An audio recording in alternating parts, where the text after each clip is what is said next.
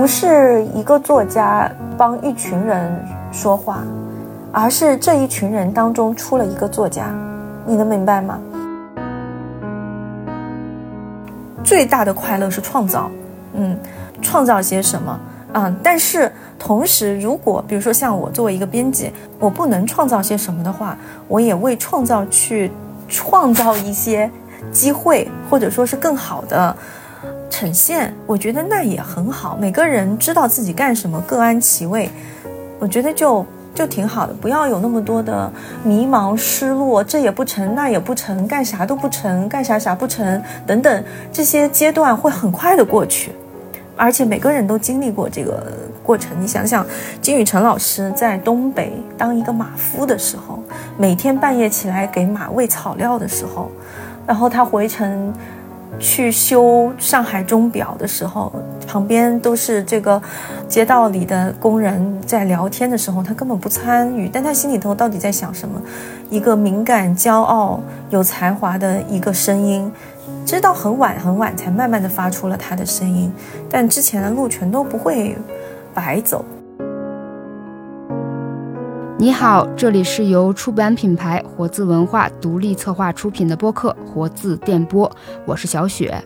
必须写下我们呢，是活字文化二零二三年策划出版的一本备受欢迎和关注的图书哈。这本书是作者吴越。作为《收获》杂志编辑，关于写作领域近十年来的这个深度访谈、座谈和非虚构叙事的结集，这本书的访谈对象有太多我们耳熟能详的名字哈。但是用吴越老师本人的话来说，他不满足于现成的人，然后他的敏锐和准确，我感觉读的时候就像一个十六毫米的这种摄像机。他捕捉到了人物的这个灵动和真实的他处的这个环境，因为摄像机它还带着独特的那个调性，人的这个光晕，然后甚至还带着一些先锋的色彩哈。对话里呢也有很多像剧本一样好看的东西哈。但是这本书里呢。用吴越老师还是他自己的话来说呢，有一小半的内容留在了他的心里，所以就很想进一步的挖掘一下哈。然后今天呢，就请吴越老师来到了我们的活字电波，一起来聊聊必须写下我们。小雪你好啊，活字文化的读者你们好，嗯，我是吴越。这本书是您自己提到的一个不断提问的过程哈，然后今天我也准备了一些自己很想问的一些比较真诚的问题哈，就是首先，因为我做一个读者就跟编辑不太一样，我跟编辑后来交流了一个问题，他以为这就是一个日常的行为，就是在这个扉页上您写了一个献给我的奶奶邹启兰。然后我就想到，您说这个关于身份的问题，仿佛是这个始终唯一的问题，就是追问我们这些作家哈。然后也在您的这个鱼刺当中看到，您的这个生活轨迹里，好像妈妈是呃在江西生活的，所以我就想，就是说这个献给奶奶，是因为奶奶是您那个精神故乡的一个依托嘛？比如说，您是不是也有一个这样的精神的籍贯？是这样，是反过来的，就是我的母亲是上海人，然后她是上海的知青，她十六岁的时候跟随我的一个年纪比较大的一个姨妈，就那个时候上海的知青就是去云南、去黑龙江，呃，去崇明各种地方都有。然后呢，她就是跟着我的一个年纪比较大的姨妈随军到了，嗯，江西省南昌市新建县下面的一个生产建设兵团，那个的条件就比去外地的那些云南、黑龙江要好一些。然后他在那儿的时候就认识了我父亲。我父亲呢，他出生在南昌的，就是我父亲这一系的家族的籍贯是九江。我爷爷开始就来到了南昌，是江西的一个公安系统的，就在那里。然后在那里，两个年轻人在一个大厂，都是青年工人，就这样结识了，然后相爱了。然后时代就很特别，我父亲是一个特别勤奋好学。按我们的话来说，很优秀的一个出类拔萃的年轻人，所以在恢复高考第一年的时候，他就考上了复旦大学哲学系，就是江西仅有的很少的一些这种，就完全算是高材生吧。呃，我父亲大学的时候那四年跟我母亲鸿雁传书，也就是在恋爱，到他毕业的时候分配到了华东政法大学，可以当老师。我父亲在复旦大学求学的时候，成绩也比较突出，所以他的分配方向是很好的。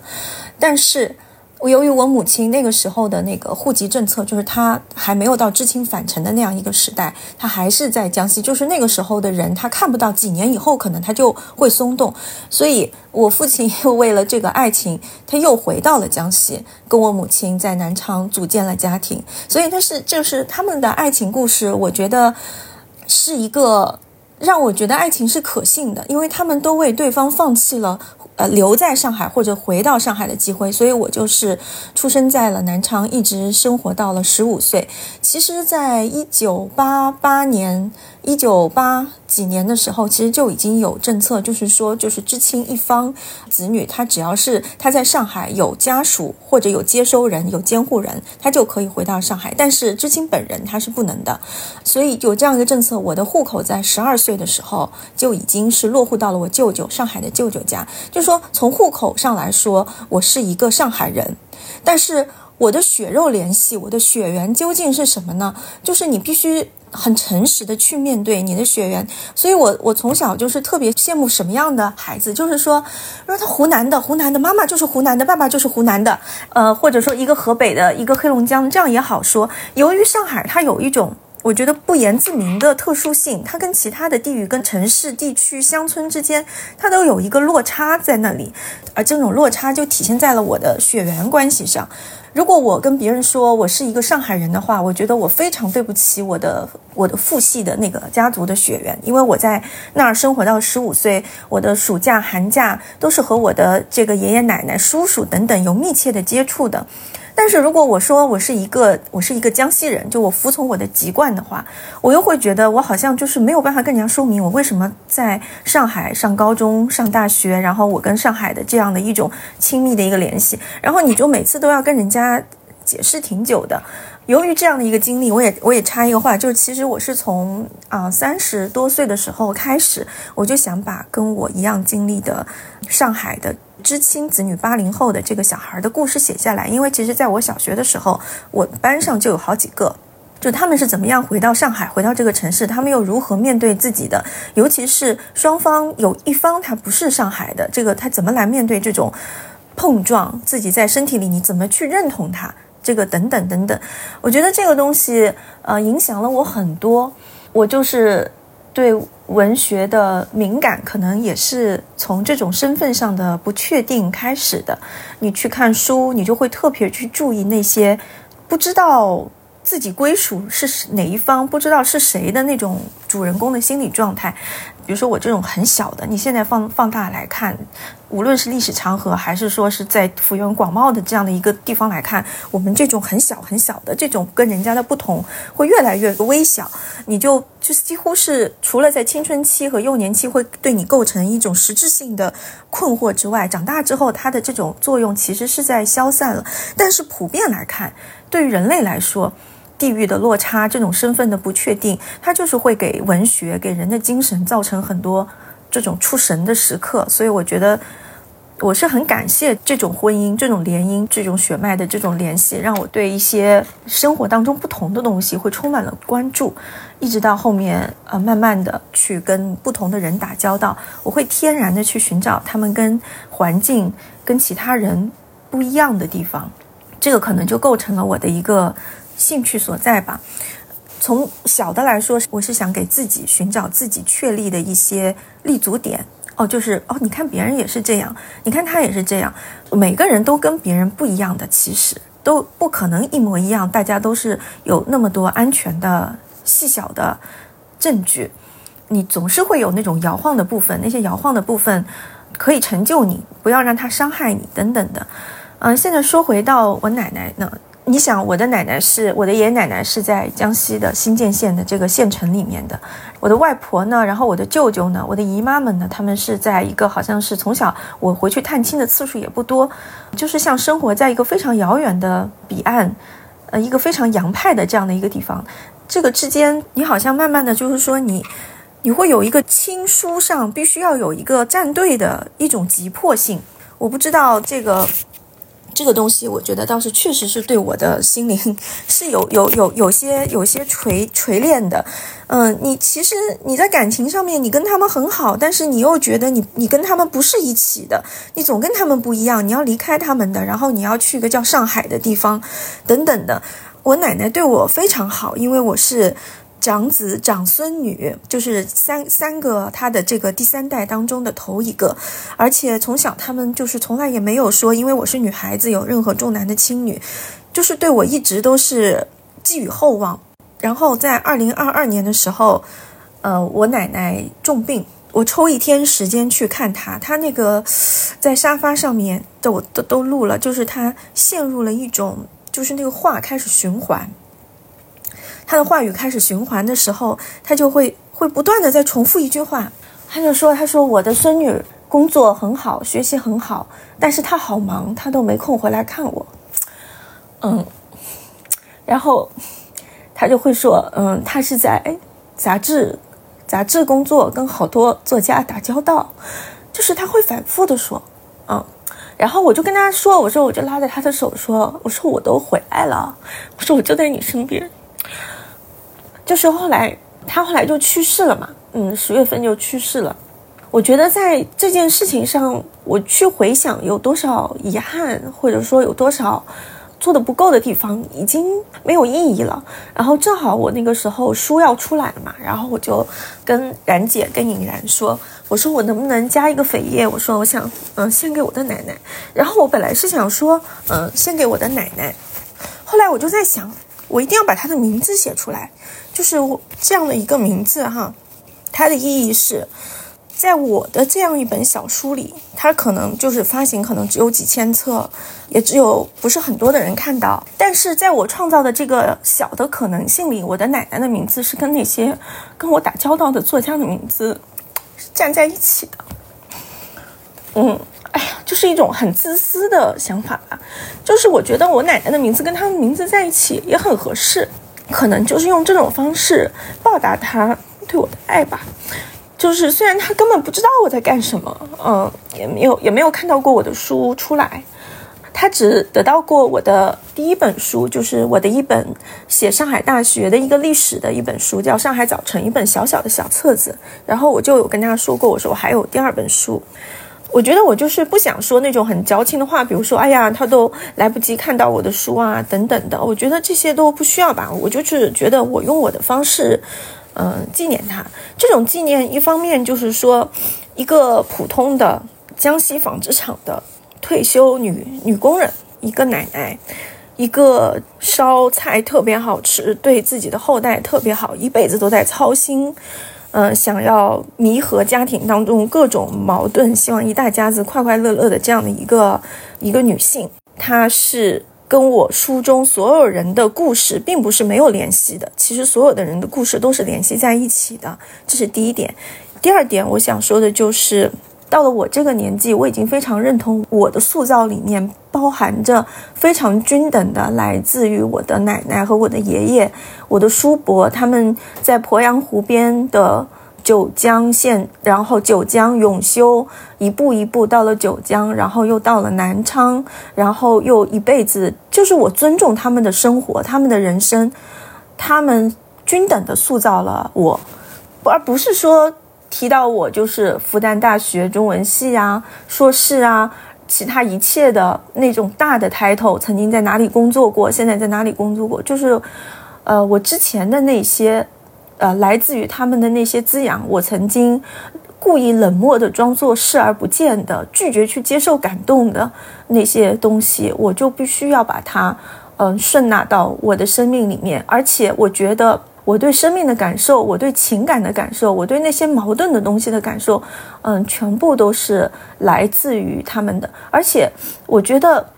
我始终有一个疑问，但是肯定没有办法得到解答。我不知道，在我的爷爷和奶奶这样的老人的心里面，他们知不知道曾经在他们的孙女的心目当中是有过犹豫和迟疑的，就是对于和他们的这种亲密的相认，是曾经有过徘徊的。也许他们从来没有想到过，对他们来说，血缘这样顺流而下的血缘，怎么可能会有一个？迟疑的漩涡呢？也有可能他们其实是有所察觉的，因为这样的故事很多，就是大家都能够再迟钝的人也能够感觉到一种类似于说去到一个更好的地方，会对自己出生的地方、自己长大的地方有一种排斥跟嫌弃。我觉得可能每个人都能接受和感觉到这种感情，也许他们曾经也会迟疑的怀疑过，也害怕过我对他们会有这种，但是他们从来没有表现出来，就是。一如既往的对待我，我觉得这种来自于爱的胸怀吧，嗯，我很很感谢，对，所以就我说了好多，就很特别感谢你能够注意到这个扉页上的题词。我觉得凡是能够注意到这个题词的人，应该就跟我是一样的人，嗯，我我自己是这样觉得。我觉得我也不小心多剥了一层你的这个，触到了精神底色，就是因为这四十余年来这种各种各样的迁徙。很多人都有过戒毒啊这样的经历，就我我自己曾经也是一个所谓的黑户，就是此地你因为这个户籍的限制，然后你要多交额外的学费什么的这样的一个经历。然后刚才讲的这些故事里，就让我一样涌起了很多的感受，就是一个人的名字，一个所谓的一个。老太太的名字，就是我们所谓所有的来处，都是每个人有太多的故事要讲，而且让我感到了，就是如何看待每一个人，看待那些纤小细微的那些呃情绪，其实这是组成了我们自己精神面貌的东西。而且还有最后的让我打了一个问号，就是那些在洪流里我们不能改变的，然后每次涌动的东西，到底是谁在被原谅着，谁在原谅着谁？你刚才用了一个词儿叫“顺流直下”的，顺流直下的那个血液，那个爱，它在包容着我们。我有的时候，我感觉可能那些迟疑是我们放在内心里，你当时有有一些爱和那种依恋，就是使他们最满足的那个东西。所以我觉得今天的我们就不必哭泣，就想起来还是有一股力量在哈。情感的这些青春期的这些内容，也许忽然就找到了一个小小的答案，就是为什么啊？除了你的血缘上的哈，就是家族的人都非常有才华。然后我们最开始知道你的名字也是，就是你从新概念作文大赛时期就开始在呃文学方面呃有了一些。特殊的展现哈，一直到复旦大学读中文系，然后在文汇报做记者，成为编辑，然后成为青年作家，就是你一路寻找确认自己身份的过程，就是文学也成为了一桩桩事件哈，构成了你生活里的一个轨迹。您平时会觉得这文学可以是种状态吗？呃，因为这本书也在描述很多，就是那个当代作家的那个状态哈。然后我有两一个人，我感觉特别典型，一个是呃韩江，虽然是韩国人，然后但是他说了一句，就是说他每次在写完作品之后，都尽量要把自己那种完全沉浸的状态里拔出来。他要过一个现实和作家的生活，两双重的。然后像叶永烈那样的老先生，他的那个生活就是工作，你又觉得他每一步怎么能走的文学道路走的也像钢铁一样那么坚实，走在那个道路上。那围绕自己的生活，然后或者是说看到这些同时代的那个作家的这样的生活，您觉得就是当代的这种作家，他们可以说过着一种怎样的生活呢？我觉得在这里，我就是会想到双雪涛在之前他的一个作品里面用到的一个词，叫他可能有点宗教色彩，但其实可以用来类比叫蒙招，就是蒙受召唤，蒙招。我觉得就是我们最后，哎，也不能叫最后吧，我们目前在这个状态当中的人，嗯，都是受到过这种召唤的，只是这个召唤来的。他的信号不是一开始就那么清晰的，有可能来得早，来得晚。我有知道有很多人，可能他从，比如说我举个例子，严哥，严哥跟我聊天的时候，他就说，他从十几岁的时候开始，他就很清楚的知道自己是要做文学这件事情的。嗯，他就是从小生活的那种氛围，父母带给他的，包括他自己的勤奋的写作等等等等，他就很清楚，他就是生来就是要干这件事情的。但是对我来说，我就是很飘忽，我不知道为什么哈，我的呃性格当中一直会有一种推让，这种推让不是谦虚，是真的是一种推让。就是当别人说你写的很好呀，或者说你怎样的，就是夸赞的这种话、赞美的这种话的时候，我真的是下意识的会呃回避和后退。就是他们的说的当中的客观的成分是我是能接受的，嗯，但是那些对我抱有期待的那些东西，我好像是一种本能的拒绝。新概念都是好多年前的事情了。就是这个，嗯，最有意思的一点是，当我成为一个文学记者的时候，我在上海，我其实是大概报道过三次后来的新概念大赛，十五年的时候，然后十八年，还有多少年的时候，就是我是不断的以一个曾经的这样的一个身份，然后再踏足进那条河流，然后会再看到他的一个去记录、去写他，带着我的情感。然后最好玩的一次是。新概念十五年的时候，我和当时跟我一起实习的一个那个女孩子，那个女孩子叫钱好，他当时在文汇报，然后呢，嗯，现在已经不在了，现在其他事业做得很好。他也是新概念的，而且曾经就是是在我后面大概第五、第六届，而且一度也是，嗯，让人印象很深刻的。我们俩就一起去采访，当时会场我记得好像是郭敬明来了吧。还有谁来了？就是也很热闹，但是有一个人不在，就是赵长天。赵长天老师，赵长天老师就是整个新概念的一个发起者嘛。当时他在萌芽的一个要转型的、要寻找出路的这样的一种情况下，非常大胆的推出了新概念作文大赛，而且是找了全国高校这个举足轻重的老师来做评委，就是通过保证你评出来的这个学生，他可以就是被保送或者被加分或者被。投档线就是你可以跟老师去谈这样的一个，让这个大赛一下子就被加持的，就是非常的重要，而且一下子选选拔出来的人和作品也都是光彩耀目。但是赵长天老师那个时候他生病，他没有来到现场。我就想说这样一个细节，我就给赵长天老师发短信，当时还没有微信，我说长天老师，因为有一个环节是我们当时的主持人提到了长天老师，我们就。向他致意和鼓掌，我就把这个情况告诉他。我说：“你好好的养病。”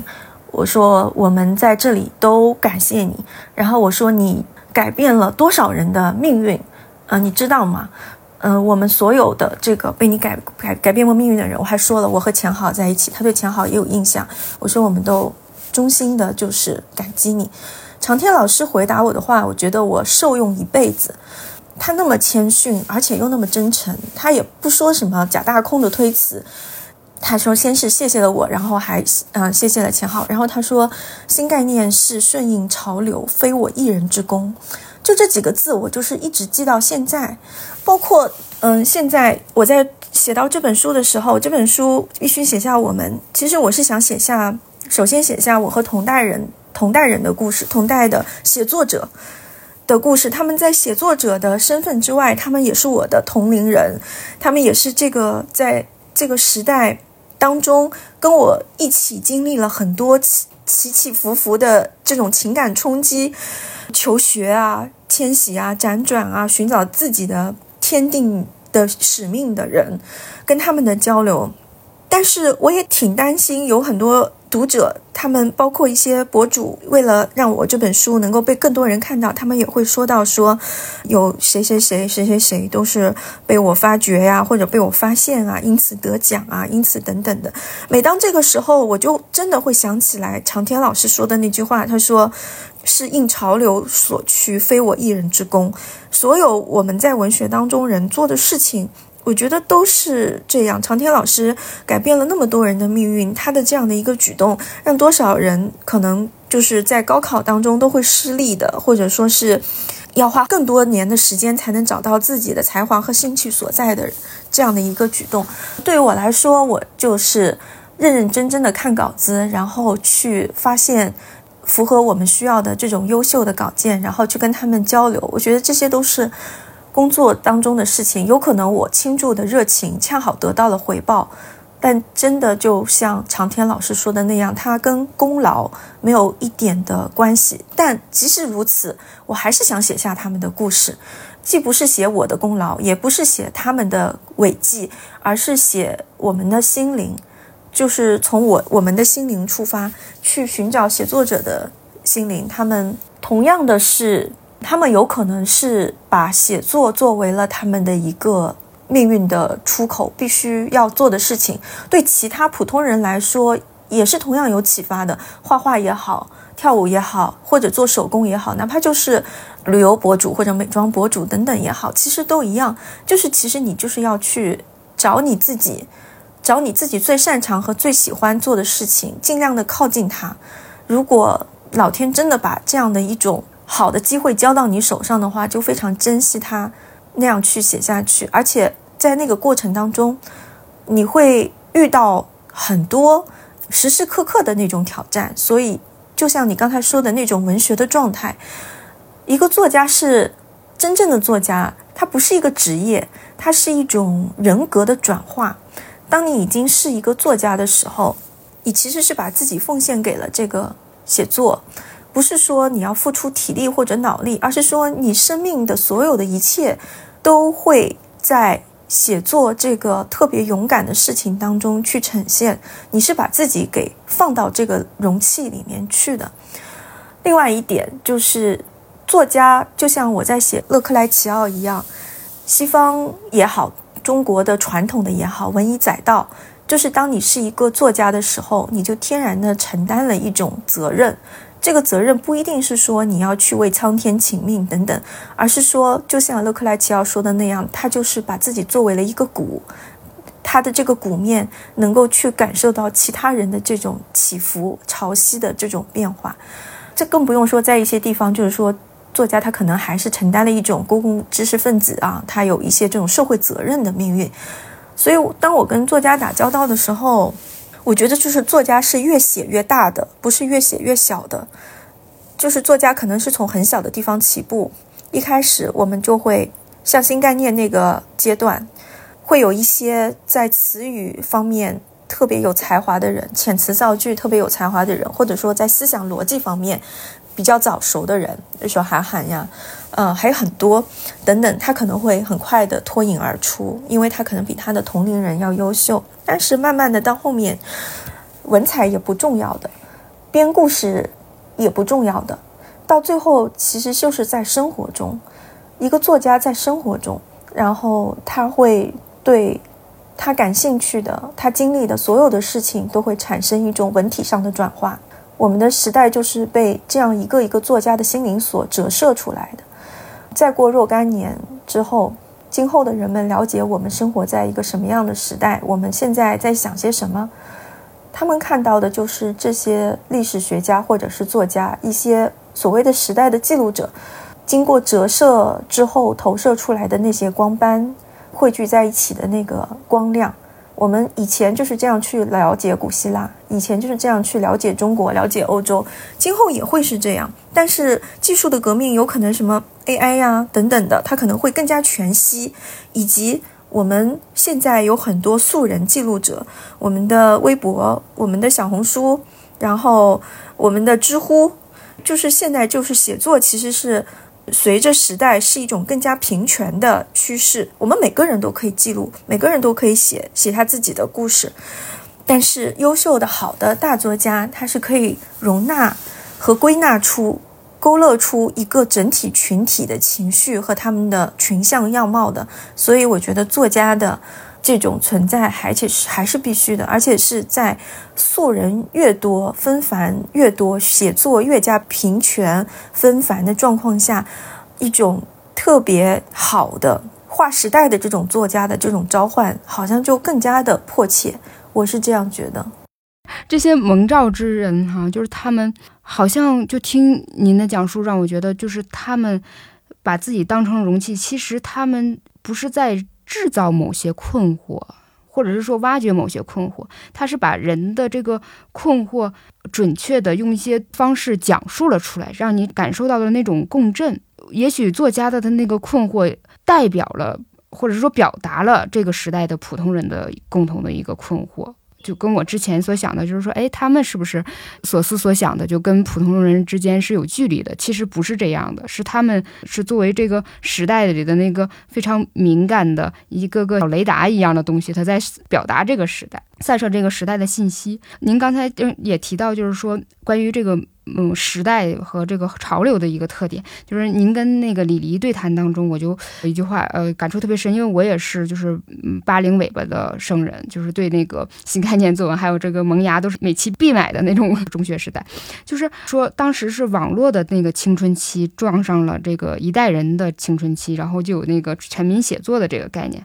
但今天大家可能遭受的一点比较特别的就是网络算法的那个霸权，要比当时。有把关人的那些人人力来做的东西，规训性更强吧？就是好像都没有什么理由的，你可能就是被平台推起来，然后又被刷掉了这样。然后我觉得上世纪末我们还是有那种。大家集在一起的就是文学的一代。现在那个大家为了崭露头角啊，或者是说图文信息，就要求很垂，就垂直，只能写一一个方面。就我们旁逸斜出的，就是更立体的那个人就不存在了。就是我们为了吸引流量，反倒就是要拿它当成产品，总以所谓的读者的需要，然后去设置它的内容。在您平时的这个观察当中，一方面可能是说他们是两种东西嘛，就是文学它毕竟还有那些，呃蒙罩的那些东西在，但是现在就是可能没太筛选，但它可能是个网红，它可能更是一个商业的一个产品，就是那种复杂性的被称为深刻的就是文学上的东西，它有可能是说，是属于一个更沉静的灵魂，一个成年人的世界，就是最后我们还是得自己去寻找的。到的吗？就是您对他是有这样的一个信心在的吗？嗯，我很有信心。我觉得为什么要没有信心呢？就是我其实一直不是挺不能理解，就是在文学这个场域唱衰喊惨的这种一种状况。我就这么说，根据我的一个观察，因为人都是会往前走的。一个人他比如说，我们就说很锤很锤好了。一个人写那个霸道总裁文，就是他写的再好。他写二十年，他也写吐了。就是说，人作为一种灵性的存在，机器写二十年是不会吐的，机器可以写一百年，但是人他肯定对自己是不满足的，他就会想，我能还能写点别的吗？比如说，我们在十五岁的时候遇上了我们感兴趣的，比如说二十五岁的人写的这样的一个东西，然后我们互相沉浸一段，互相消费一段，应该这么说。然后二十五岁的人到了三十岁、三十五岁。他会继续往前走的，然后我们十五岁、二十岁，我们也会继续往前走的，我们又会继续的各种分叉，有可能会继续读各种垂直类的东西。但是有一天，当我们累了、迷惑了、孤独了，这种时候，这种时候，文学的一些不是说更好的文学，而是说更加匹配我们现在当下需要的那个文学，它就在那儿，你就可以去跟它获得一些共鸣。而且文学里面其实全是人的故事，我觉得这一点没有什么可呃门槛，只是在于说你你是为了被服务，为了让自己爽，就是说那个故事给到我我就开心了，还是说我走出了我自己爽就好，我愿意去 follow 一下其他的这个故事，去一个新的天地，只是这样的一个门槛，这样的一个门槛，一个是教育的门槛，还有一个其实就是心境的改变。人是会成熟的嘛，会慢慢的变化的。我觉得干说也没用。我想举两个例子，一个例子是，就是去年下半年十月份的时候，有一个应该说是一个网红的写作者，他在小红书上有好多的粉丝。然后我看他之前面的一些发的爆款文，都是我怎么样靠写作赚到了第一个一百万等等这样子的。确实是早年在萌芽上出道，后来就立刻被挖去商业写作。这样的一个写作者很年轻，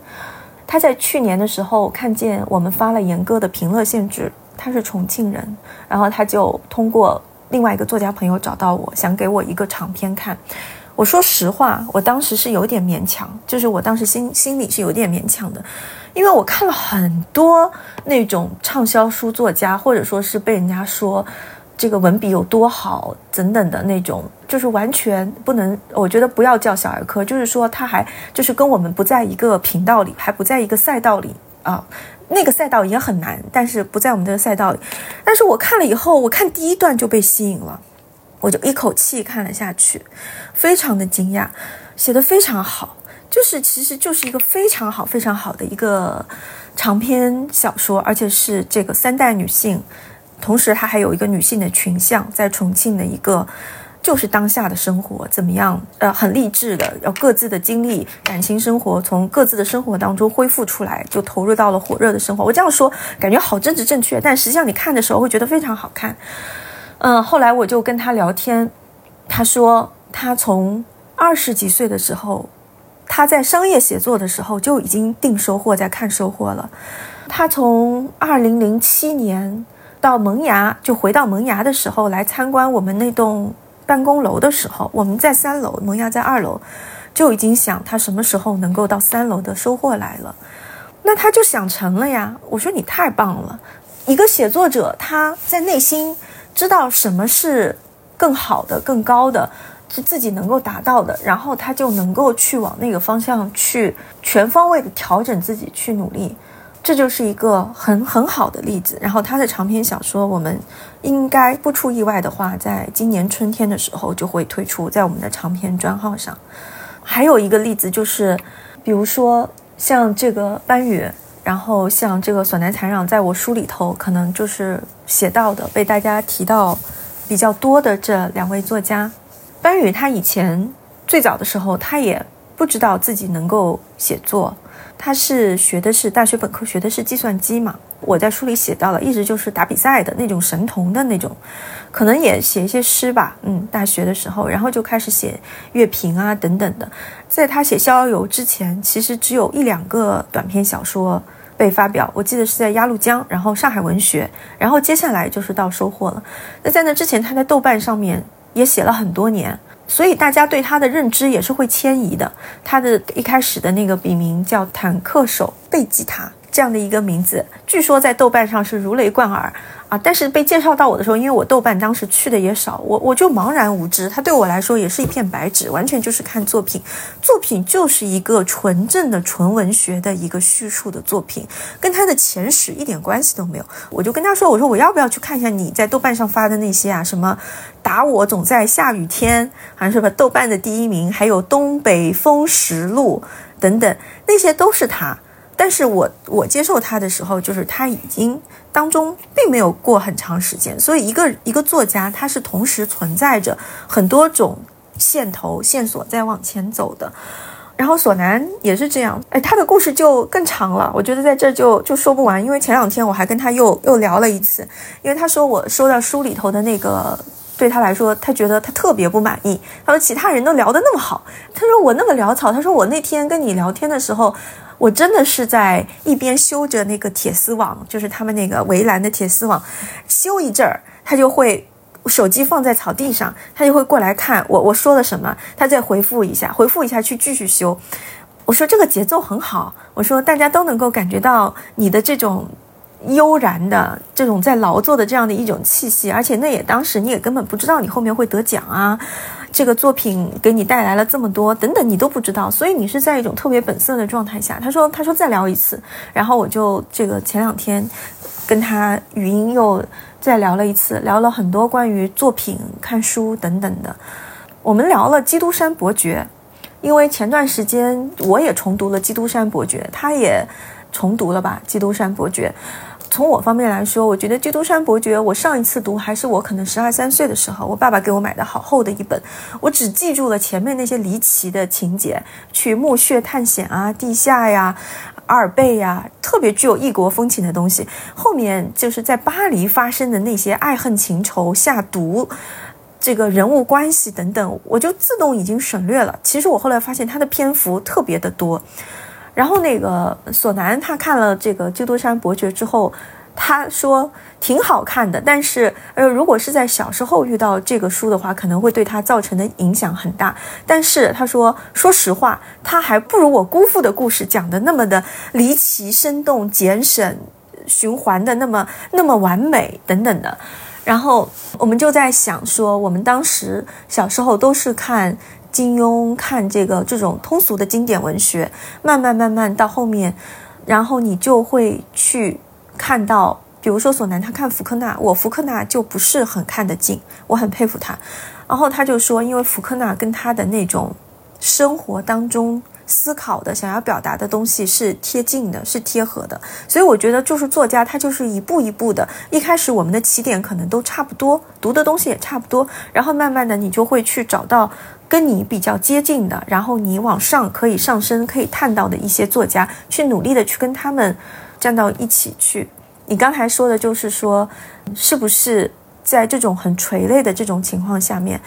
文学的这种状态？我们的很多读者不一定能够进入或者是感受到，一个是我是说觉得人是会成长的，第二个我觉得合久必分，分久必合吧。这种垂泪的多了之后，其实也会呼唤那种像托尔斯泰或者是说像巴尔扎克那种，再把整个时代、整个社会的一个东西凝聚在一起、凝合在一起的一种大的东西的一种出现。所以我觉得。当我们看到它很平静的时候，其实就是下一个浪潮快要到来的时候。当浪潮到来的时候，也意味着下一个改变即将发生。但总是会有人给我们写出好作品来。只要这样的作品不断，在我的这个位置上，就是作为一个编辑的位置上，就是要把它接住，然后要把它编好，要把它传播出来。做好我们的这个本职的工作，然后不去看外面的世界发生了什么变化，这些变化有可能也就是一种虚境，或者说是一种假象。真正的实境和实相是在我们自己每天的工作当中，而这些工作是会真的改变，改变到外部的世界当中去的。而外部给的那种反馈，其实它可能是基于一种。激励的机制是想要通过这种改变来激励纯文学不要消沉下去，但它可能会用一种唱衰，或者是用一种刺激的那种方式，用这种言说方式给喊出来，而不是唱出来。我们本来也不需要唱出来，就大概是这样。嗯，吴越老师，你讲自己性格有一种后退的东西，我刚才忽然觉得，就正是因为您所谓的这个后退，就使你看得更加全面。我觉得您是一个特别热忱的人，但是这个后退反倒让您冷静的看到了一个全貌。刚才提到索南才让，我也是在其他的一个访谈里看到哈，说索南才让跟您那个也是特别熟嘛，然后说刚开始接触您的时候还想，嘿，你这上海女人能不能懂我这草原上的事情？然 后我就想到还有很多就是这样跨呃地域之间的这样的一些话题哈，比如说那个最近这个《繁花》改编《繁花》的这个播出哈。然后这种沪语啊，还有这个上海生活的话题，都推到了一个比较高的热度上。然后有一个特别有意思的一个话题点，就是说《繁花》跟《漫长的季节》还有《山海情》，他们描述的都是同一个九十年代这样的一个沪语作品。与之相对应的，就是说大家并列到一起的那《漫长的季节》，也会让我们想到这个东北文艺复兴哈。然后像呃索南才让他代表的区域，然后包括我甚至觉得现在川渝地区流行的这种 rap，它也是一种比较新的、就有地区特色的一种文艺表达的类型哈。就是那在您收到的，就是各种各色稿件当中看，就是从文学方面看，就是现在各个地区的那个作家，他真的会有不同的那个特质吗？您感受过这个东西吗？我觉得，我现在完全从个人的阅读来讲啊，就是从一种特别局限的、不负责任的 感受来讲，嗯，真的会有气息。因为首先，它语言就来自于言说。我觉得东北作家的文体当中确实短句多，而且他们那个说话对话。对话确实就是那种好像有点来回的那种，就是有来有回，有来有回，就好像就是特别享受这样的一种。嗯，上海，尤其是浙江，上海跟浙江之间的这种作家的气息好像比较类似，都是比较绵长，比较的细致细腻、克制含蓄，有一种说一半藏一半这样的一种。我觉得这个应该不能叫教养，秉性就是这样的一种秉性在，可能审美情趣上也是这样的一种，它是趋于一种内收的，啊，你看那个江南的园林，它就是就是这样的一种不能让你一眼全部看透，你要你要慢慢欣赏，慢慢看，然后看到最后可能最妙的地方在某一个点上的，它是这样的一种审美模式吧。但是可能在东北，就是大家都是生存的和这种地貌的各种的一个东西，它就是人和人之间的这种亲热劲儿，人情的这种粘稠度。浓烈，然后对一件事情，他的那个情感推到极致的这样的一种表达，这就挺能体现出来的。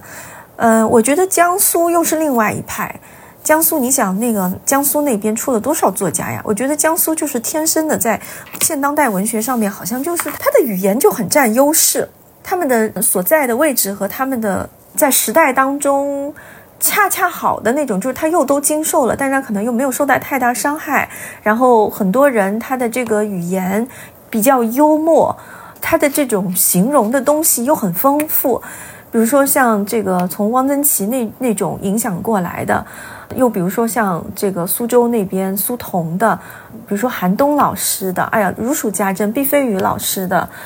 还有一些可能就是江苏那边不是特别特别出名，但是他们的语言、他们的这种故事的走向也很有特色的。我觉得我特别爱读江苏作家的小说，因为他们的小说写得很聪明。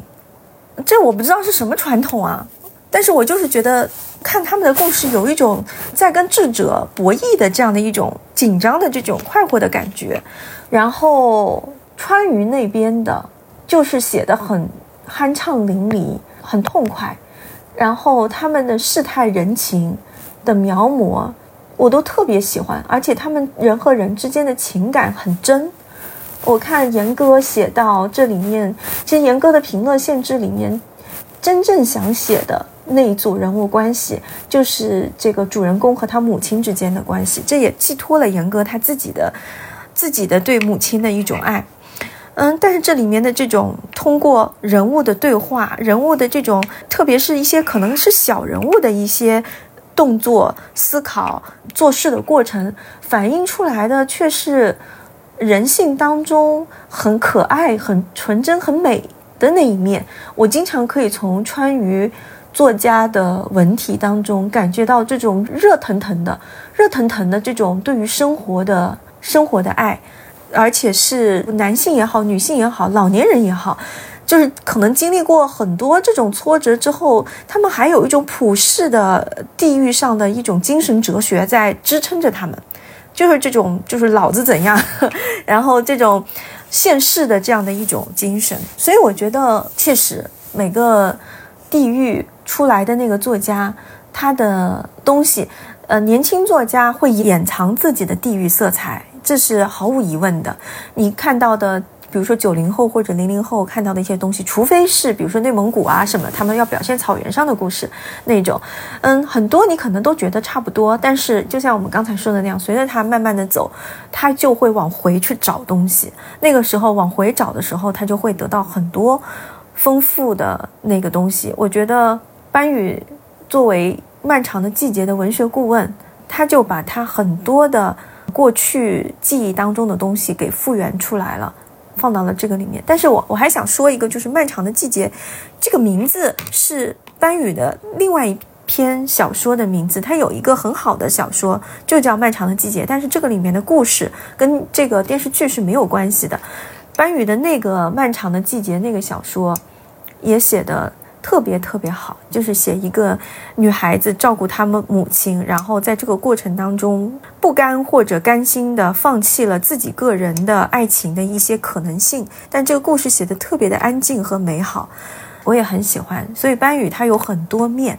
他有就是《逍遥游》里面特别平静、恬静、伤痛、哀而不伤的那一面，也会有像大家喜欢的冬泳啊、盘锦豹子啊。在漫长的季节里面表现出来的这种轰轰烈烈、特别炸爆裂这种这样的一面，我觉得这就是作家能够提供给我们生活的各种画像，是特别可贵的。就像所谓的东北文艺复兴，然后又会带动很多一批年轻的作者进行东北的地区的写作一样。那就是像《繁花》这一次这样的声量，可能会就是在收获会。看到更多的沪语的作品，有这样的一些因为这些潮流而想做多做这种尝试吗？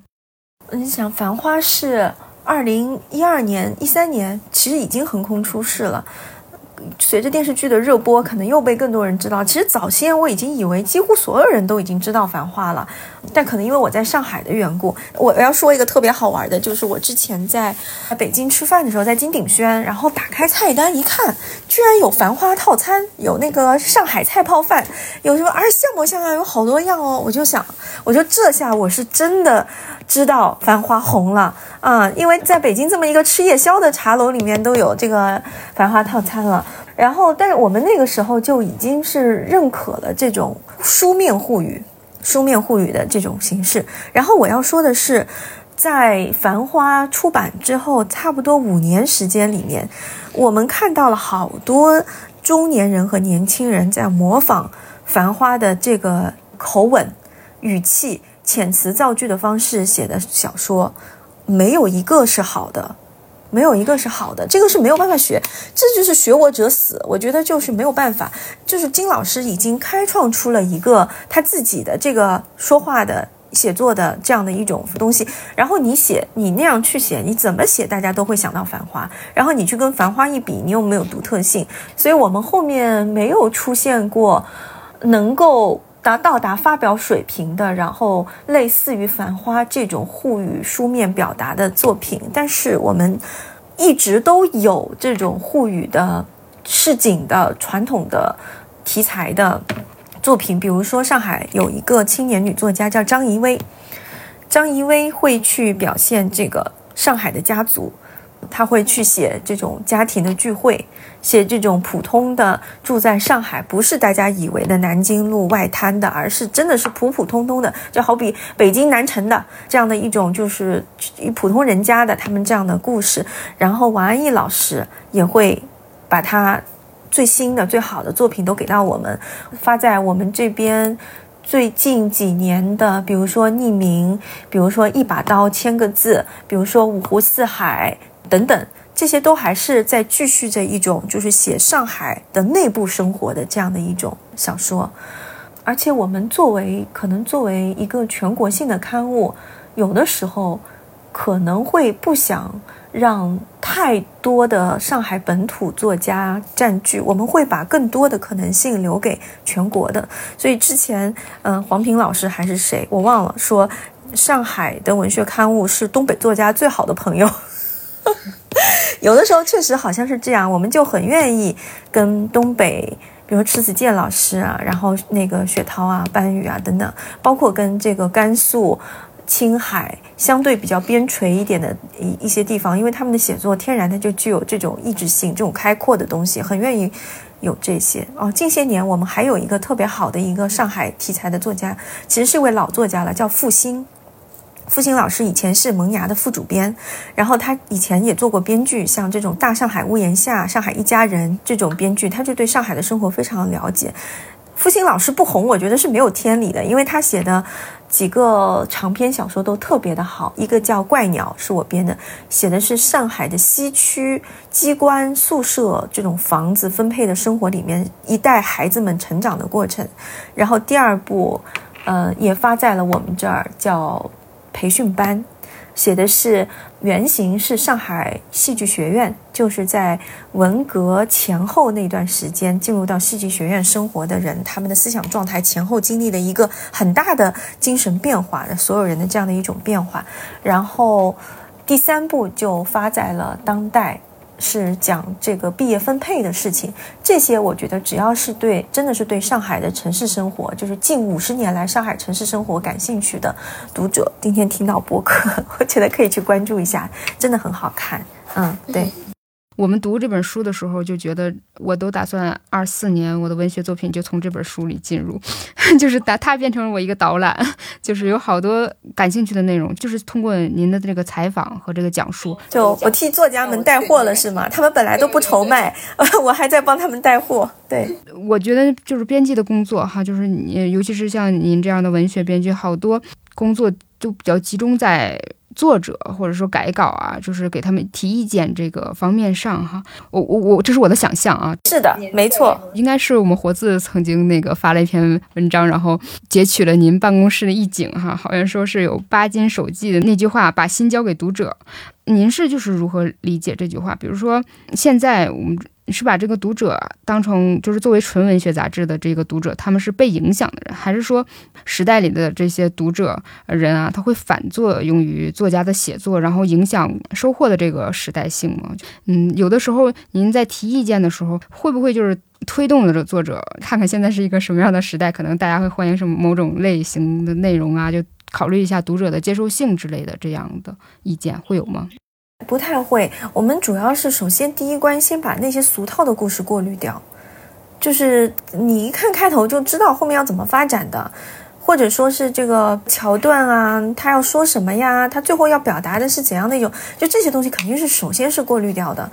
就不会去跟作者说你看看这睁眼看看这是一个什么时代，因为他们其实可能生活在外面的时代当中，会比我们其实知道的东西更多，而是会去跟他说。呃，你的这个嗯题材或者已经有别人写过了，或者说你这个表达有点太熟悉了，嗯，就是委婉的告诉他，他得另外的再写更独特的东西才行。我觉得文学一定是反映时代的，不是我们主动要去征集这种反映时代的作品，而是说你就会很自然的收到。时代的情绪，时代的表达，时代发生的大事，他们会陆续的到来，不一定是在马上，有可能是在几十年后，但是依旧会给你造成一种如在目前的那种震撼。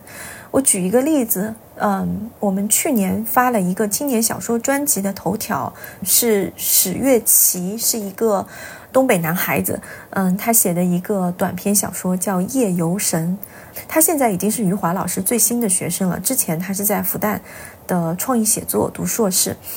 也就是在他要去考余华老师的这个博士生之前，完成了这样的一个作品。他这里面的最核心的一个东西是作者儿时记忆当中发生在沈阳还是长春。的一个这个世界，当时是亚洲最大的一个一个亚麻厂的一个爆炸，就是完全是静电，静电引发的一个爆炸，里面有好多那个当时年轻、活泼、美貌的女工因此毁容，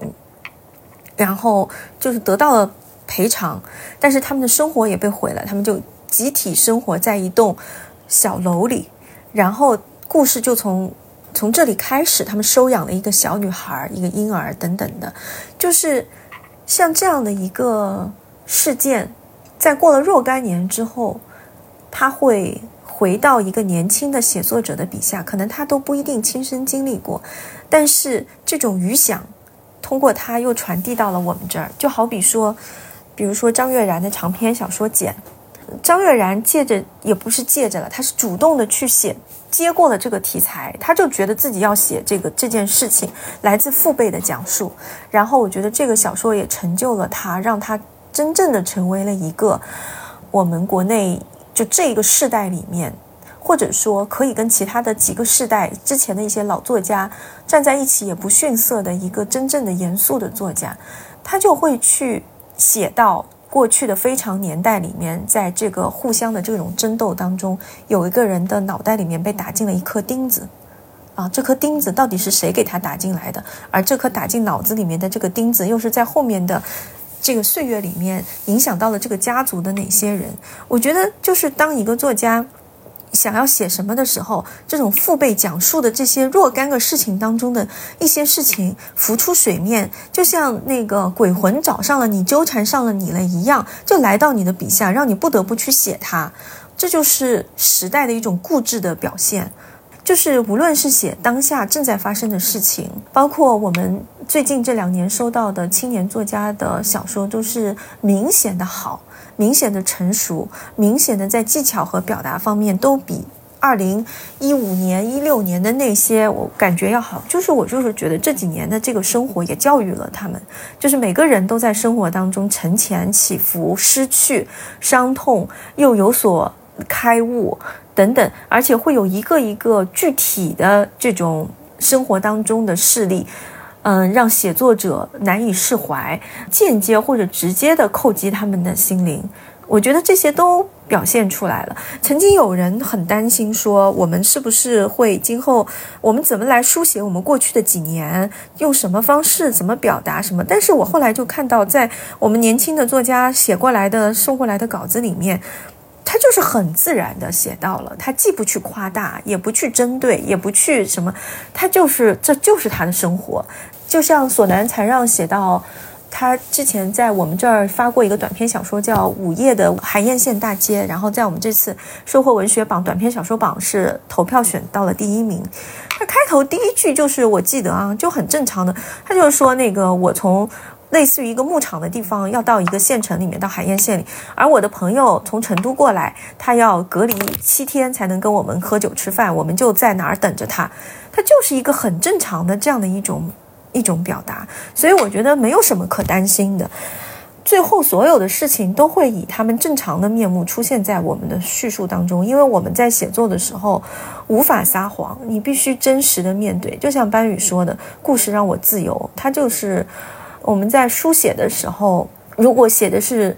虚假的、不存在的，或者说是扭曲的、轻重比例不对的东西的话，他们。天然的就是会不对，所以书写就是一种很奇异的东西，最后就是校正到了一个合适的位置上，才一切都对了。嗯，忽然觉得我们之间的聊天就像您站在说，我现在站在文学现场向您发来报道和连线，就是呃让我好放心了前方的状况，因为前一阵儿呃有一个朋友，他正好就是辗转找到我，就是说呃让我帮他看一个合同。说他是不是一个正经出版社发来的东西？就是因为他的，呃，我后来才知道是他的姥爷想。呃，自费出版他的书，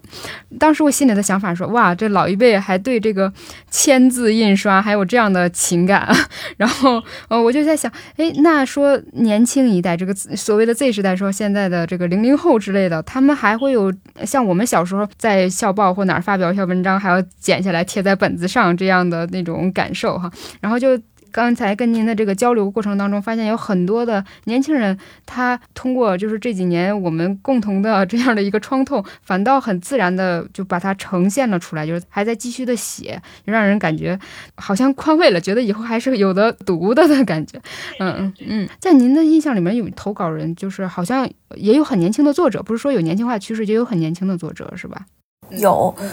而而且我就是我觉得。他们真的都很有上进心，就年轻作者里，就是他们呈现一种什么样状态？比如说他们在书写父辈故事，或者说近些年来就是对原生家庭的一个探讨啊，呃，像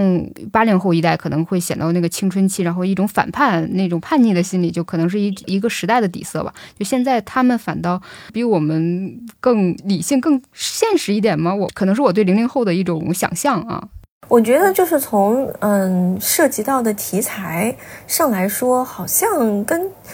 之前几辈儿没有什么太大的明显的区别。我觉得区别主要存在于他们很想快速的获得认可，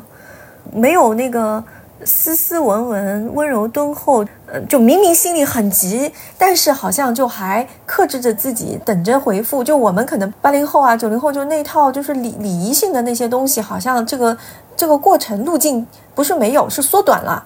缩短了，就是就会很着急的想要快点问你一个呃结果，这些挺多的。我们看作品，其实通过看作品能看出作者的心性来。有的时候看作品的时候，他前面好像挺像那么样子，就是一个小说的样子，到后面他就不耐烦了，或者是潦草了，就是那种匆忙的结尾，或者是不合理的这种转折等等的。你有的时候就会觉得作者这个时候他其实作为一个写作者，他还没有完全准备好，而现实中的人呢，就是说他可能也会确实会比较急躁。嗯，总体来说。我们在跟年轻一代打交道的时候，我们自己没有觉得自己是中年人或者老年人，也没觉得自己是什么大咖呀或者德高望重啊什么，这些全都没有。我们就是一个非常干燥的点对点的关系，就特别平面的点对点的关系，就是编辑和投稿者之间的一个关系。只不过由于我们的经验可能比较丰富，我们看的那个速度，就我把握你作品的这个程度的效率会比较高。我可能就是看几分钟，我大概就明白了。我可能就会告诉你，你还不到，或者说你的优点是什么，但缺点是什么等等的这样的一个交流过程。之前也有过一个作者在邮件里面好像跟我吵了一架，好像是觉得我说的不对，嗯，具体我忘了，或者觉得我傲慢，我忘了，嗯，但是我后面还是。以我的惯常的那种口吻跟他平常的交流吧。后来这个小朋友好像转过弯来了，就是他也发现他也没必要发火。我一直记得 Chat GPT 刚出来的时候，呃，我我跟我家属我们就是做了一些这种问题的这种测试嘛。我家属就问我说：“你有什么想问 Chat GPT 的？”然后我也没啥问题，我就突然说：“我说你问他如何给。”这个文学期刊编辑投稿要注意什么？哇，我觉得这个智能确实很智能。ChatGPT 当时，我现在还保存着，就说了很多，其中就是第一条就是说不要骂你的编辑。就是你不要责怪他，或责骂他，或者或者辱骂他，嗯，或者觉得你觉得他不行，你没看他没看出来什么，就是这些都没有用，因为他就是基于他所在的那个期刊的既往的发表标准，对你的作品提出评论，那是你无法改变的。其次还有什么？其次就是。好好的交流，然后按照修改意见去修改等等，就是很多我觉得可能是现在的投稿者他还不能完全明白的一些金科玉律吧，或者一些普遍的规律，人工智能都给总结出来了，或者也有可能由于语料库当中就有很多骂编辑 跟这个编辑 battle 的这种这种大量的。既往的事情，所以他的第一条就是不要骂你的编辑，我都觉得很搞笑，就是确实又很对，不要打骂顾客，很有意思。后来我想说的会后续，这个小朋友大概有一个短篇小说，我一共看了三次。有过两三次，每一次我都觉得他可能真的没有办法改好了啊！每一次他都非常顽强的改了，继续送到我这儿。然后上一次我看完以后，我就跟他说，真的比初稿好很多了。我说，如果你再加一点什么，再加一点什么，我就可以帮你试试看，再给同事看一下。所有人都是这样一点一点来的，没有什么横空出世的天才。即使是横空出世，其实，在那之前，可能我们也一起沟通过很多，但是那些都是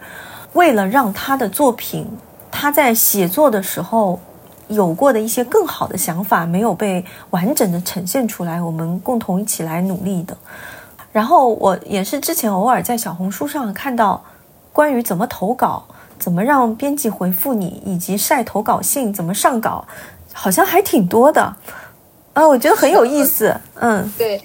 我就是在小红书上看到，就是他们分享的那个退稿信嘛，然后觉得，哎呦，你们这个工作量也好大呀，就是因为还会给他们提供那个调整意见什么的，然后有一些也会发，好像是不是就是真的有点看不下去，就说直接说不符合，也没有意见，就会是呃偶尔有几篇这样，然后有的就会。给很好的分条缕析的这种建议哈，如果就是说收到这样有针对性修改意见，虽然说最后说了不符合，但是有这样的意见，那他们其实还是可以就是振作一下，就是再思考一下，再去好好的修改，就是吃透琢磨好这些意见，然后我们其实还是有机会，对，就可能获得肯定的机会。因为因为写作我知道是特别孤独的，特别孤独的一个运动，你写着你可能还。其他人也不能告诉，然后到底写的好不好，自己心里头也没有把握。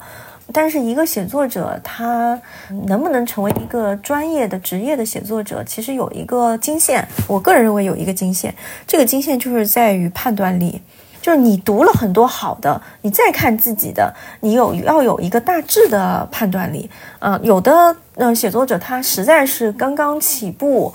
可能也受限于他看的那些东西，所以他的那个自我判断是不足的，所以需要专业的编辑给他一个回复，行或者不行。其实有的时候我也我也在想，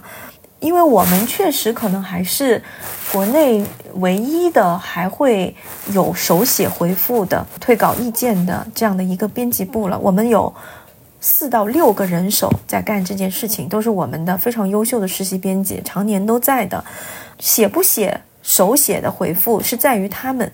就他们看了，如果觉得你的这个作品其实还挺有亮点的，有话可说，他们就会写；如果就是可能确实是不合适的，我们就会有一个固定格式的一个退稿信，我们就会发那个退稿信。但是这个退稿信也是在你的稿件首先到了我们这儿，我们会登记，我们有本本子会登记，登记来自于哪里的谁，姓名、作品名字、手机号等等，几月几号收到的，然后看完了后面还有一个几。几月几号看完了？是否退稿？是，就是它是一个全每一件作品我们收到的都是这样的一个全流程的。可能你收到的是一封平信吧，而平信的邮资都是我们出的嘛。也有人收不到，因为邮政系统有的时候不是那么稳定，或者有的人他没有一个邮箱。他没有一个接收平信的一个好的稳定的地址，他可能就收不到，收不到，他觉得我们没有回复。但是我们的这种嗯资金，可能就是说，也就是给每个自由来稿的人，我们出这个平信的邮资，给你寄一个退稿信。嗯，这样的一个，由于我们都要有答复，都要有登记，所以导致呢，我们每天能够处理的稿件，撑死了也不会超过，不会超过一个数量。而我们每天又收到很多，所以我们就说我们的回复的周期是两到三个月，也有超过了三个月没有及时回复的，当中可能隔了一个过年或者是国庆，它有这个假日的因素。但是可能也就是听说我们会有这种手写的意见等等的，我就觉得我们的稿件更多了，就它 就变成了一个可能大家需要等待的时间就更长了。嗯，我也不知道该。怎么办？我们为此还专门自己投资开发了一个官网，就是网上投稿系统。你可以在网上发邮件，然后我们也在网上回复你。我们是两条腿走路，既有一个网上系统，又有一个纸质的这种回复等等的。这样好像也还是不能满足大家这种投稿的热情，只能说是尽力而为吧。而且我们的实习生看到好的，也会告诉告诉我们。所以我觉得，如果这个播客真的有。感兴趣的写作者在听的话，我是想让你们特别相信一点，这一点听起来可能有些冷酷，也有一些矛盾，但是话糙理不糙，就是这样。就是说，如果你有才华，如果你有写作的天赋，你是一定会被看到的，怀才不遇的可能性极其小。如果你还没有被看到，是说明你现在可能还不够强大，还不够好，那你就。要做到强大喽，只有比别人更加光芒耀目，你才能被看到。这是每个人的修行，每个人的课业。你不能指望别人去网开一面，或者说是看走眼。你就是让自己去变得更强大，没二说。这在任何领域都是一样的。但是我们真的会认真的对待，不会像有一些朋友那样怀疑的。草率，或者说，我还看到有说把稿子丢进直接丢进废物篓里的，这种事情绝不可能发生。如果在我们编辑部里面，实习生做了如此行为的话，他会立刻被开除的，不可能，绝对不可能啊！至少在我们这里，绝对不可能。首先得定上一两年的这个，至少啊，就是先把收获好好的。认认真真的每一篇都看看，然后你再去投，是吧？我的同事也都是做图书编辑嘛，就大家会觉得就是在服务和建议的这种结合当中，哈，除了自己的那个专业性以外，就觉得这种坚决的提意见的这个能力特别的重要，而且有的人呢觉得自己的性格里可能也做不到这一点似的。我想知道，就是您坚决的提意见的这个能力是怎么锻炼出来的？啊，是被我们主编逼出来的，这个。我们的主编真是一位好主编。然后，因为我进到收获的时候，恰好也是我们杂志社大致在进行一个小型迭代的一个时刻，就是同时跟我在的是有比我再小个六七岁的，还有再小个十岁左右的。但我们都是相对来说经验比较新的新编辑。对，有四个，当时最多的时候是有四个人。我们主编专门开了一个小群，他一个人带我们四个人。啊，还有一个编辑部主任在，嗯，就是我们经常要自由搏击，就是一个稿子扔进来，我们每个人都要说自己的意见，主编不会告诉你他怎么看的，你这就是裸考、盲考，然后你就要说，说了之后再来分析。再来聊，再来谈，等等的，就是经过了他差不多有三到五年的时间，我们这个小群都非常的活跃。就在这个过程当中，你要学会聆听，听得懂编辑和就是我们的有经验的主编和编辑部主任他们之间那种简短但意味深刻的那种评语，然后你也要学会。特别恰当的表达你的意见，我觉得这是第一点。第二点就是，简单来说就是关于怎么退稿。呃，我们主编一直说，不会退稿的编辑不是好编辑，无论你眼光有多好，就是你你怎么样把这个稿子退得让人心悦诚服，你就得有这个能力。因为我们经常收到一些有名气的作家的稿子，要退他们的稿子是非常难的，你得说出。这个作品确实不足的地方，或者说跟我们现在目前的要求不匹配的地方，指出它的重大缺陷，人家才能服气。不然的话，他就是觉得你们的水平不行，而且你还又不能说让人家感觉受到了伤害和鄙视吧。本来也没有这一说，因为退就是退了，但你退，你还得像这个中国人传统的美德那样，非常仁义礼智信的把这个再退回去。所以我们都会有一些嗯固定的非常温暖的话，我觉得这些话是很有效的。比如说，我们不能说这个稿子我们不要了，也不能说这个稿子不能用，也不能说这个稿子不好等等的。就是你最后那句话，你得怎么说？主编跟我们说，我们要说。这件作品就先还给您，我觉得这很有效，因为它是一个值得被拿送来和还回去的东西。尽管我们的稿子是邮件传送和微信传送的，但是我觉得当我在说这句话的时候，我也满含着敬意，是把一个人家的心血还给人家，然后人家可以做其他的处理，对不对？而且我是好好的看过了，我把它完整的还给您。嗯，所以我觉得这些东西可能就是你，就是我，我我也在说到刚刚跟你说到的时候，我才意识到我是从当中受益很多去学到的。然后我们要和对方说某某大作已收到，已认真拜读。你说不说认真，是效果完全不一样的。我觉得只有我跟好朋友在一起的时候，我们非常熟悉的作者的时候，我可能才会比较随意的说，啊，已经收到了，已经读完啦，什么这种这种话，一般我们都是会非常客气的。如果是嗯不是很熟悉的人给我们投稿的话，一般给到我的话，我就会说收到，读后交流，或者说那个最近稿子较多。你可能要稍微再多等一些时间。如果一个月后我还没有回复，请你一定要提醒我，啊，一定提醒我，因为真的有可能一个月时间就过去了，我收在那儿，我可能就忘记看了。我觉得这就是一种比较良性的、良性的关系吧。退稿也有过退不彻底的，主编就会。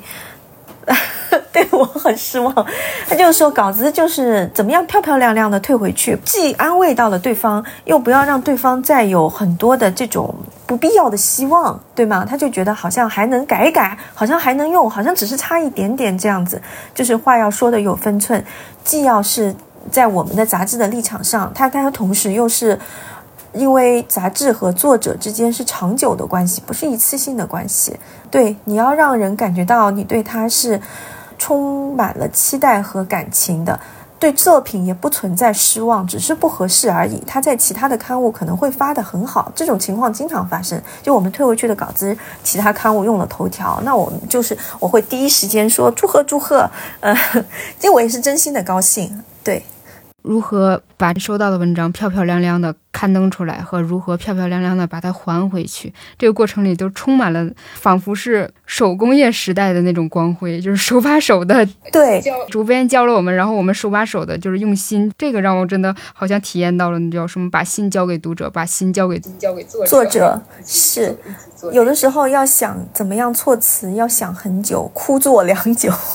比看稿子还要累。但这就是我们工作当中重要的一部分。做播客也是一个提问的过程，就是有的时候这个提问是为了确信，有的时候是真的疑问。所以这本书我看的时候是格外认真的，因为如何进行这种访谈，不满足于现成的人，就是我自己哈就会犯一个毛病，就是说提纲里一些问题，我自作聪明的可能想到了一个内在的逻辑性来连缀，就好像说我是认真思考了，给他呈现了我这个逻辑性。但是每次我交流的时候，会发现采访。对象有时候他自己本身思想的那个深厚、那个宏大，其实是完全 cover 掉你这个线索的。就是他会有自己不断碰撞新的东西，然后自己的阅历可能有限，我又没有就是完全承接住这种状况。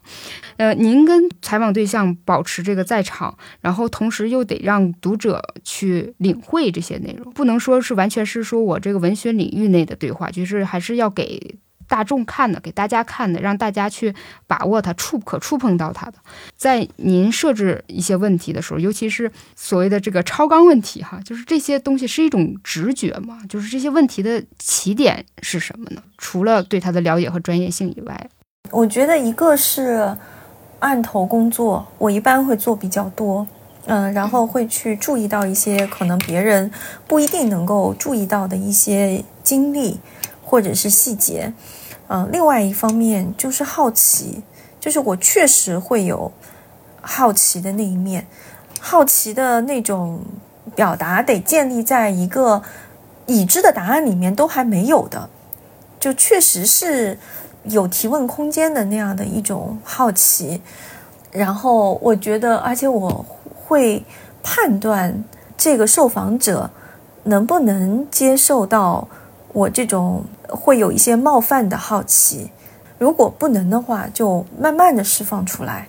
然后，如果是这个人也很让我喜欢，我们彼此的交流就像我们现在一样，就是非常的真诚的话，我觉得我可能就会突然的稍微铺垫一下，然后就抛出来，因为我觉得真正的问题才是真正的尊重受访者，双方都没有必要浪费时间在一些已经有答案的问题上面。就是那个对于受访者来说，他就是完成一个工作的这种痛苦也是很大的。我们完成了这个工作之后，发现百分之七十跟别人说的是一样，那也是一种挫败感。我记得我们这里面还收了一篇关于何伟的。就是何伟的关于他的回忆，他早年和平队经历和这个跟他一起写作的那些这个老外作家们的，我始终认为这个话题是有有价值、有意义的。但是我记得这篇稿子，我在给到郭玉洁。我的好朋友，也是我在非虚构写作上的一个，真的是我把他当成老师的一位前辈郭玉洁。他当时在正午，然后我就问他说：“我说这篇能不能发？你们觉得有没有兴趣？”由于郭玉洁是最早采访过，就当时还是寻路中国时候最早采访过何伟的特稿记者之一，他看了以后就说：“他说感觉对他来说新鲜的东西不很多啊。”我当时是有点挫败的。我当时会觉得有一点哎呀，但是我后来还在想，还是还我还是好好的这个自洽了我自己，因为我觉得这个首先是我当时的一个硕士论文的这个为了硕士论文服务的一个访谈，其次我觉得它还是至少在我的阅读范围里面，我看到的还是比较少，就是这样谈这样整体性的去谈这一批这个海外的中国题材写作者的这个群体画像的，还是比较少见的，所以我也。哎，还是比较坚定的把它收到了这本书里面来。我觉得谈话，你刚才说的很对，谈话就是要最好的是面对面，其次是要能够看到对方的脸和眼睛，你才可以有及时的反应，你才可以知道他的这种情绪的变化，嗯，还能够捕捉到他的不愿意被你察觉的一些情感上的流动。呃，然后你们才可以进入到一个比较舒服的谈话的这样的一种境界当中去。我是很喜欢做访谈、跟人聊天的，但是真正的访谈又很辛苦，因为你必须穷尽所有的资料，才能就像我刚才说说的那样，就是问出一些对方其实很想回答，但是始终没有人问他的问题。当然，另外一点我也想说，这是我的一个重要的经验。就是傻问题往往能问出好答案，有的时候你也不用在意自己体面不体面，你就问他一个看上去最最大陆化的、最最平常的一个问题，但是他有可能有些不耐烦，但是仍然对于一些人来说，还是能够得到一些好的答案，因为简洁的、直接的那种直击本质的问题，是让人不得不去面对的。